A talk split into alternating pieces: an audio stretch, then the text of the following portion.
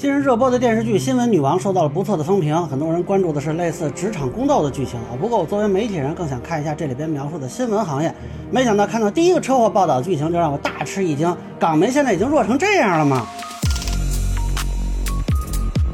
好，大家好，我是关注新闻和法律的老梁啊。你可以收藏播客老梁不郁闷，方便收听最新的节目。谢谢大家。今天我想聊聊最近优酷和 TVB 联合制作的电视剧《新闻女王》，据说是风评不错，豆瓣评分是八点二。啊，这里需要说明一下，我对宫斗剧没什么兴趣啊，但听说呢，这是讲香港新闻行业的，呃，这个我还是想看看的啊。那本人在报纸啊、网站、电视台都工作过，跑过突发，做过调查，采访过四川地震、南方雪灾、缅甸老兵啊，侥幸拿过北京市新闻的三等奖。那我觉得我还勉强能发表一点意见吧。啊，但恕我直言呢，咬牙看了两集，实在看不下去了。那这片子一开头呢，是女主在一个讲座现场，其实跟美剧的新闻编辑室有点像啊，也是主人公坐台上，下边有人提问。但他这个剧情呢，就差点意思啊，是他安排了一个托儿帮他打压一个校友的企业，然后这个校友呢在地下车库就堵他，啊，质疑他帮自己的广告大金主抬升股价。俩人呢有一段交流，这段其实是截了一部分放到后边的。我看完这个报道啊，我也觉得这段确实应该放到后边，因为要一开始就放呢，我可能直接就弃剧了。他是这么说的：打开电视，什么是真，什么是假，你会分。上面出现的每一个画面，每一个字都是设计出来的，由我们控制的切入点，由我们教观众怎么看。那这段话可能很多外行会被吸引啊，包括一些对媒体有意见的人，可能还觉得说的挺对。但这个呢，根本就是胡扯啊！他说的这个情况呢，只有一种可能，就是这个舆论场里没有其他的信息提供者。这个在。比较古早的时期啊，有一家媒体垄断一个区域的时候，也许有；放到现代呢，呃，只有公安机关审讯犯罪嫌疑人的时候能出现这个情况。现代传媒行业有一个常见现象叫同题报道，就是一个事件或者现象会被不同的媒体报道。你可以控制你的节目内容，但是你不可能控制所有的节目内容。那我们经常会看到这个媒体这么说，那个媒体那么说，然后受众就会比对不同信息做出结论。那现在谁能控制观众怎么看新闻呀？包括媒体也要考虑，我这个节目播出去之后，那其他的媒体或者受众会怎么看？你想想这个事儿啊，如果是一个中央电视台的主持人跑到某个大学，声称一个企业的信息有假，导致该板块的另一个企业股票波动，这个可是在公开场合啊可能会被路上发到网上的。那接下来会发生什么呢？其他媒体不跟吗？股民不会质疑吗？证监会不会注意到吗？然后这个剧情就展示呢，他们这个机构是香港第一大媒体，看网台合一的。S N K News 全港最大新闻传媒机构，旗下包括新闻广播电台 F M 七零一、报纸都会关键报、网上平台 S N K News Hong Kong，以及全港收视最高的二十四小时新闻台。这个女主是个顶级资深媒体人，这奖牌是二零一二年的，而剧情里那天呢是二零二二年的十月五日啊，也就说明她有十年的工作经验了。另外呢，她得奖这个作品标题叫。贼王的最后一天啊，我没有查到香港有同名报道，但光从这个标题看，应该是个偏黄色新闻的内容啊。如果是行内人，应该知道黄色新闻有一个经典名篇叫《马塔海利被枪决》啊，我不知道是不是模仿这个啊，这是我一个猜测吧。那这个时候呢，来了一个新闻，一辆双层巴士侧翻，翻车前司机曾被一名男性乘客干扰，当时并不清楚事故的具体原因和伤亡情况。然后呢，这家媒体的反应是一团乱麻。什么？别等了，要发稿了。查到有没有其他视频？出大事了，马上回公司。那我当时看到这儿就笑了，跟朋友们解释一下，通常新闻按领域分成时政啊、社会啊、文体啊、财经啊、国际等等。社会新闻里有一种叫突发事件报道，这个事情就属于突发事件。但是大家要明白一件事，普通人遇到突发事件这是小概率的啊，有的人可能一辈子不一定能碰上几回。但是媒体做突发事件是常态啊，有点类似说啊，某个疾病的病人你可能没怎么见过，但是这个科室的医生他每天都能看见好多。而车祸报道呢，是所有突发事件报道里最常规的，包括这个剧情里啊显示他们头天还报道过一个车祸，就这种报道都是有基本操作套路的。我以前跑突发，一天采访几个车祸是很正常的。火车出轨报道也没你这么混乱呀。而从当时传递的信息看呢，只有说这个巴士侧翻这么一个信息啊，这个事呢，呃，是有一定的新闻价值，但绝对不值得大惊小怪。像他们这么机构，还是说全港最大。来个车祸就弄得鸡飞狗跳的，这要碰上摔飞机、火车出轨或者地震什么的，你们这还干不干了？这个表现就非常业余啊！你就类似于说来了一个普通的感冒病人，然后整个医院就乱了，说怎么办呀？这就算是疫情的时候也不至于啊，就按流程走就行了。然后接下来呢，就是女主召集属下开会，当时我还想学习一下香港同行的媒体操作，结果他们进到会议室之后是这么说的：飞机已经安排了家园和纸要去现场，十分钟内到。这是没方向，要我来想。你有什么想法啊？这当时就给我看愣了呀！这感情这一屋子都是活废物。再说一次，这车祸报道是所有报道里最常规的，这都不知道怎么干啊！这还问哪门的方向啊？这一屋子人都应该开除。一般说来，这种车祸报道嘛，一铺现场，二问说法，快报事件，慢报原因，冲击力抗现场图片、视频，煽情留人啊，靠救援探阴。这个还用问方向啊？你都第一天干嘛？就好比说医院来了一个得感冒的，然后所有医生啊围到院长办公室说怎么办呀？我们，不会治啊啊！然后呢，这帮人就说了一些常规操作吧啊，这个女主呢不太满意。我已经整合了过往同类型车祸的资料，所以就是东抄西抄了。我觉得他说得对呀，是没有必要东抄西抄啊。那现在。这种信息的级别啊，只是巴士侧翻这么一个点，充其量也就是有点视觉冲击力。这巴士里有没有乘客都不一定。我这不是瞎说。以前我们采访北京公交车起火什么的，有好几次就是车里没乘客啊，有的时候有乘客，那乘客没受伤啊，这个司机可能开门直接下去，然后大家就等下一辆公交车就完了。所以呢，这个时候应该是等第一波的信息返回来，看到底值不值得做，然后再判断，再有信息再判断，这是一个动态的过程。哪有说哎连人员伤亡都不清楚就跟那儿聊方向的？这有何方向可言呀？你信息是要先有，然后再讨论怎么编辑策划。突发事件报道没有信息，纯粹就是瞎策划啊！结果这女主的下属就出主意了：如果做一条独家的动画，去模拟整个车祸的过程，再找专家分析原因呢？菲利斯，骑摩托车带无人机去拍摄。Nelson，半小时之内做好动画。没问题。就这么定。知道了。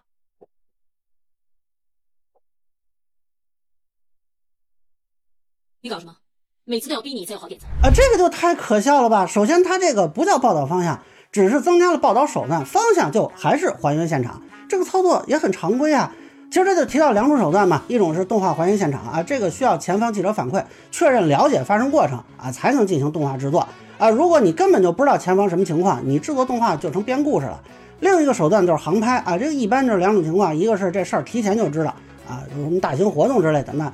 调动航拍设备去拍摄，你比如我在发远城市，二零一五年就去航拍北京的杜家坎堵车啊。另一个呢是前方记者反馈信息啊，确认这个事情需要航拍，且现场条件充分允许，然后呢后边就会给支援。所以不是单纯靠后方策划的啊。感觉前方记者什么都没反馈呢，你们就跟屋里替前方决定报道手段，这个不太可能吧？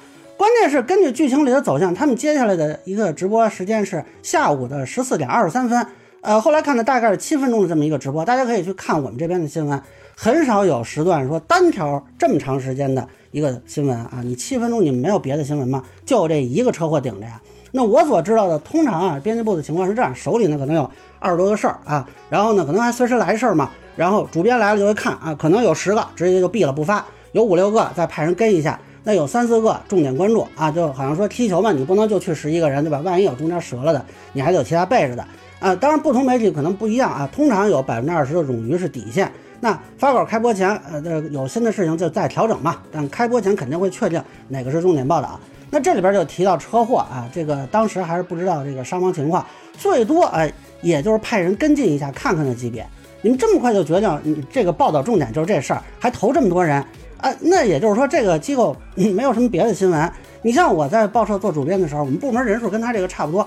我不可能把这么多力量投入到一个事儿上，万一这个事儿踩不出来，或者踩出来信息不全、分量不够，那我今天发什么呀？我到时间我得有东西把这个时段、把这个版面填上啊，总不能我全靠兑水吧？当时我就纳闷儿啊，你们这选题池是什么呢？有没有备稿呢？然后中间这个职场官斗戏就不说了啊，终于演到他们前方记者了，结果槽点更多。这女的上来来了这么一句：这么怕死怎么做记者？走啊！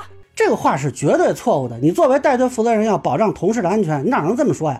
没想到他同事来了这么一句：“有一公里这么远啊！”这个也很可笑啊，因为一公里对于记者根本就等于在眼前啊。我们以前采访事故，背着设备啊，在高速上走几公里非常正常。感觉现在记者这么好干呀，一公里的路他们还抱怨。哎，他俩一上来这几句吧，就给我一个印象，这一群菜鸡啊。不过这里要说明一下，有人质疑他们比警察急救先到现场，这个其实是完全可能的。虽然警察和急救有专门的路权，但是如果记者位置比较近啊，得到信息比较快，先到现场也不新鲜。那我们以前呢就遇到过说，哎，我们到了新闻现场，那警察还没到的情况啊，真是有的。那这个带队的出境记者呢，好像叫张家岩，他的操作是这样的：家，自己拍几个镜头。对 你别找我，你别那么危险，要去你自己去。那你拿东西吧。有危险，行，大家都是工作，我摸一下，我不影响你。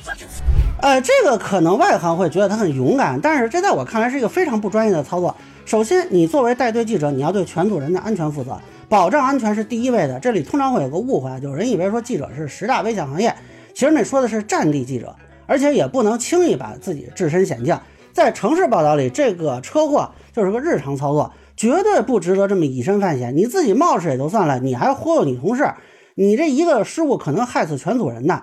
其次，他拍摄的时候就站在那个位置，是仅有的啊两个出入口之一，警方救援都需要的。那你卡在这里拍摄，肯定是要干扰救援啊！这属于典型的不长眼。香港警察还挺客气，我以前要敢这么干，直接就被警察给拎出去了。这个女的看着年龄也不小了，感觉没什么采访经验，就一愣头青。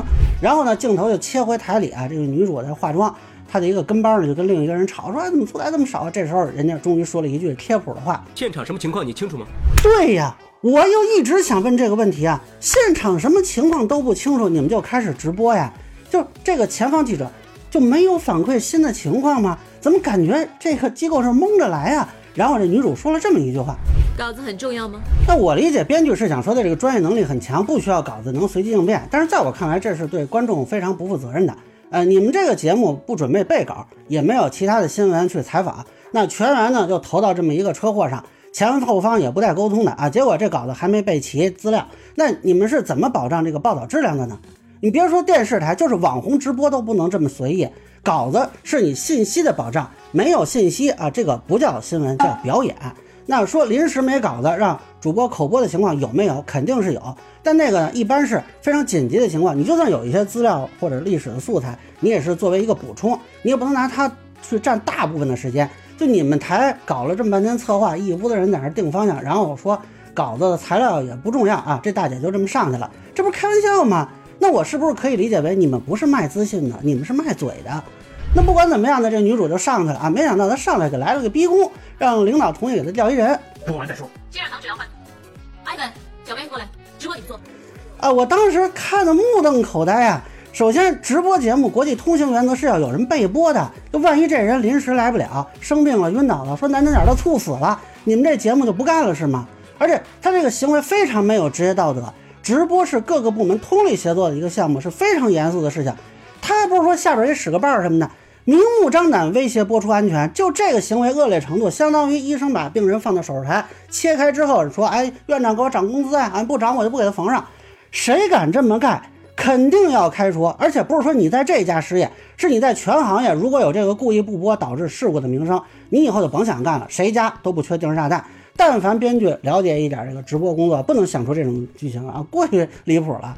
然后这个段儿就来了个职场宫斗戏，那男主上来就播报了这个官方说法，然后就甩给女主，不给资料，提车器也掐了。这个时候女主大显神威，凭空复述以往案例。我就想问，这不就是你说的东抄西抄吗？你不是不满意吗？而且你说稿子不重要的，那如果没有这个男的上来，你本来打算说什么呢？就节目最后终于来了一个重要信息。我们刚刚收到最新的伤亡数字，将军澳车祸暂时造成最少五死四十伤。就是说这个报道这么半天啊，才收到伤亡数字。那在这个数字来之前，都不知道车里有多少人，有没有伤亡，而且这个数字似乎也不是他们记者采访到的。那前方记者在干嘛呀？你就光看呀，咱有点基本常识啊。孔子问人不问马，事故报道第一时间就要考虑人的因素，这是你一个媒体的基本人文关怀。你说一开始不知道有多少人伤亡，没问题。车里有多少人？你要不要问？这车能装多少人？你要不要问？有多少人送医？你要不要问？有多少急救车？总该报吧。而且四十伤啊，不是一个小数字，通常一个医院的急诊是接不下来的。有多少是现场处置就可以离开？有多少是需要进一步抢救？抢救送去了几个医院？有几个重伤？重伤有没有生命危险？救援力量够不够？前方记者一概不提。就这个张嘉言直播的时候就会复述现场画面，要他干嘛呀？就给他刚巴士车尾发生爆炸，现在消防员正在正在救火。他在那儿也是看图说话，后边也可以看图说话呀，感觉他就相当于一个摄像头而已。那可能观众看这个剧呢，就觉得镜头切来切去还挺起伏。但是如果从这个报道看，是一个非常失败的。我也不知道他们是每天十四时二十三分就有一个报道，还是说临时插播的。总之这个报道时长就是不超过七分钟吧，到十四时二十九分结束。大家可以随便打开电视看看，有多少单条新闻能报七分钟的。而且你这七分钟。一开始没有伤亡数字展示啊，也没有其他的更多的信息，最后就是十几秒的事儿，说了一下伤亡。那也就是说，你们上直播的时候就一个现场展示和一个以往资料堆砌，就这个报道质量可以说是非常垃圾的。不信你开手机，就我刚刚说这内容，你自己录七分钟，你看看什么感觉？后来这情节呢又切回现场，先来一个出行记者，然后拉一小孩作秀。我不太了解香港啊，这又不是什么骚乱呀、战争啊。就一个车祸现场，有个小孩没人管，急救啊，警察呀都没注意到嘛？这什么诡异剧情啊？然后这俩人就开始斗嘴，这段也是非常刻意嘛，就是想展示一下某些媒体人没有操作制造新闻。话说你这个很保守啊，他要是自己弄一小孩过来，那才叫制造新闻呢。大家如果有兴趣，可以看一个韩剧叫《匹诺曹》啊，那里边有相对更接近实际情况。那紧接着呢，就上演了一个神奇的画面，就他们找到一个疑似拍到现场的行车记录仪，但是车主呢不愿意给他们啊。结果这个女记者趁没人跑去砸人车，我天哪，这女的是不是疯了呀？她知不知道她职业生涯到此就算是结束了？就这种人，任何一个新闻机构都不会留的，因为他会为了采访不择手段，这是非常危险的，可能连累整个机构。你是代表机构去采访的，人家不会记得你是张三李四，但是会说这是哪家哪家媒体的人，他砸人车玻璃。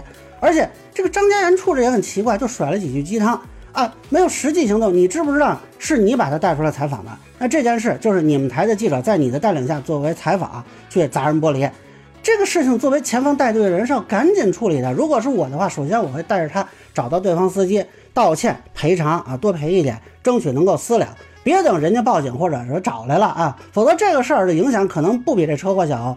就他现在这个处理，我完全不理解。你是觉得没你什么事儿吗？哎，你信不信有人会说是你让他砸的？这居然还是个职场宫斗剧，真新鲜了。那接下来终于有医院的画面了，这个过程呢也特别假。但大家注意，这里这个记者问问题的时候，家属都不说话，就感觉等他问完了，然后家属才上来拉扯司机。我的经验是，这时候家属根本不管你，他们动手的时候你最好躲远点，不然连你一起打。警察都不一定能拉得住。就这情节，如果合理的话，应该是他在问的时候，警阿鼠从外头冲进来，就你们一起进去，然后优先记者采访，这基本不太可能吧？而且这里有个特别反常的操作，就是他们采访都主要集中在事故原因上啊，追原因没问题，但是你已经去医院了，为什么不采访医生了解伤情呢？那好像后边也不太关注救援治疗的情况，那四十个伤是怎么回事也不知道。就这个突发事件报道里是非常不专业的做法。那编辑部这边呢，哎倒是没闲着，这两边就开始讨论得罪了大君主，导致对方不接受采访，然后说找不到专家会不会开天窗。女主提出呢，找他那个校友，也就是那个大君主的竞队啊来分析。两家公司是主要的竞争对手，你这里得广商机会抹黑地铁。就当我没说过，你自己慢慢找。那后续呢，联系不到这个校友卢博士，他们还找不到其他的专家。那份备选名单呢？工程师学会没有人。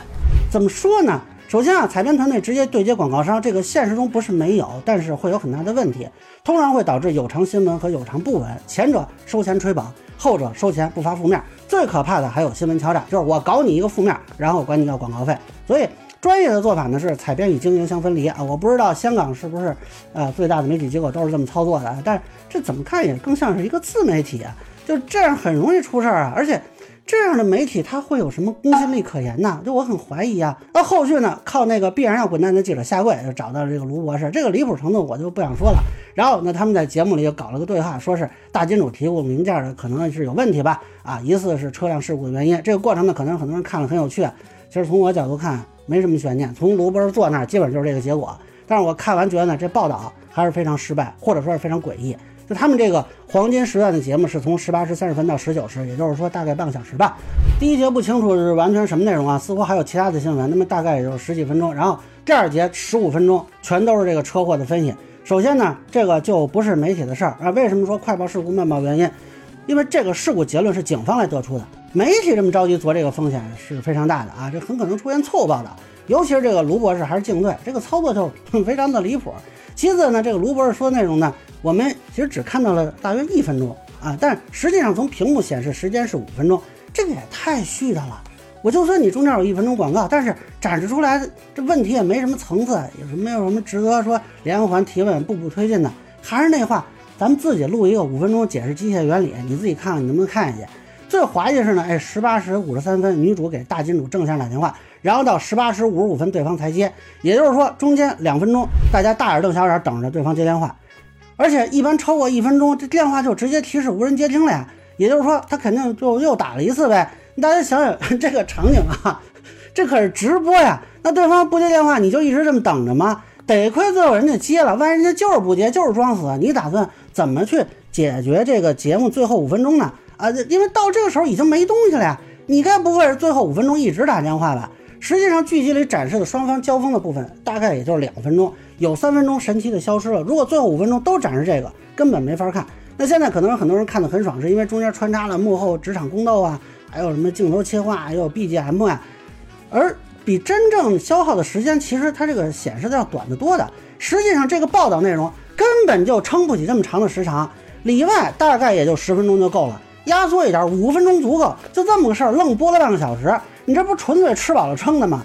现实中，你如果是坐在电视机前的观众，你看到的是一个信息稀薄、絮絮叨叨、对水圆重，而且最后也没有结论的半小时报道。其实他这个节目类型有点像央视的新闻一加一，也是主持人啊播新闻，然后视频连线专家。大家可以看那个节目的信息量和问题层次，包括那个连线的专家的数量啊。这如果有一期节目说稍微拖沓一点，这期节目基本上就没法看了，就更别说像他这么弄的了啊。需要说明的是呢，真正的电视直播跟网络平台的直播差距是很大的，尤其是黄金时段的直播，那播每条都要卡得很严谨的。你包括说专家连线也是提前说好了要说什么啊，他怎么让这个专家就这么随性聊啊，完全不掐时间，基本不太可能。如果是不好意思，我们没时间对稿了，一会儿我问你答就好。我也是有什么说什么，哪用对稿啊？啊，你要知道，网络直播可以说我播到几点都行。你这个电视直播，你下头还有其他节目呀。所以整体看下来呢，从实操角度说，这个所谓的香港最大媒体就是一草台班子，就这么一个车祸报道，愣冲大新闻，没有院，没有经验，前方记者不专业，后方的编辑部给节目兑水，然后直播准备不足，纯靠蒙着来啊，也没有足够的资讯提供，也没有备播，也没有备稿，感觉就是一撞大运嘛。而且两次直播没有看到对救援情况的报道，没有对伤者情况的介绍啊，到最后都不知道说伤者的治疗进展，毫无人文关怀。我坦率说，就这剧里展示出来的。也就他们这采访设备还不错啊，还有这无人机啊什么的，硬件什么的挺好啊，大楼挺漂亮，实操专业程度还赶不上那一大一点的自媒体工作室水平。我以前印象里台媒比较菜，港媒挺强的呀。如果是这剧里展示出来，那真实港媒水平可能就是弱爆了啊！现实情况，据我所知，应该不是这样的，所以后续我也不想看了。这就是一个披着媒体行业皮的职场宫斗剧啊！喜欢职场宫斗的朋友，您可以慢慢享受啊！我实在是我看不下去。那以上呢，就是我对《新闻女王》这个电视剧的一个分享，个人浅见难免疏漏，也欢迎不同意见小伙伴在评论区、弹幕给我留言，如果觉得说的还有点意思，您可以关注我的账号“老梁不郁闷”，会继续分享更多关于新闻法律的观点。谢谢大家。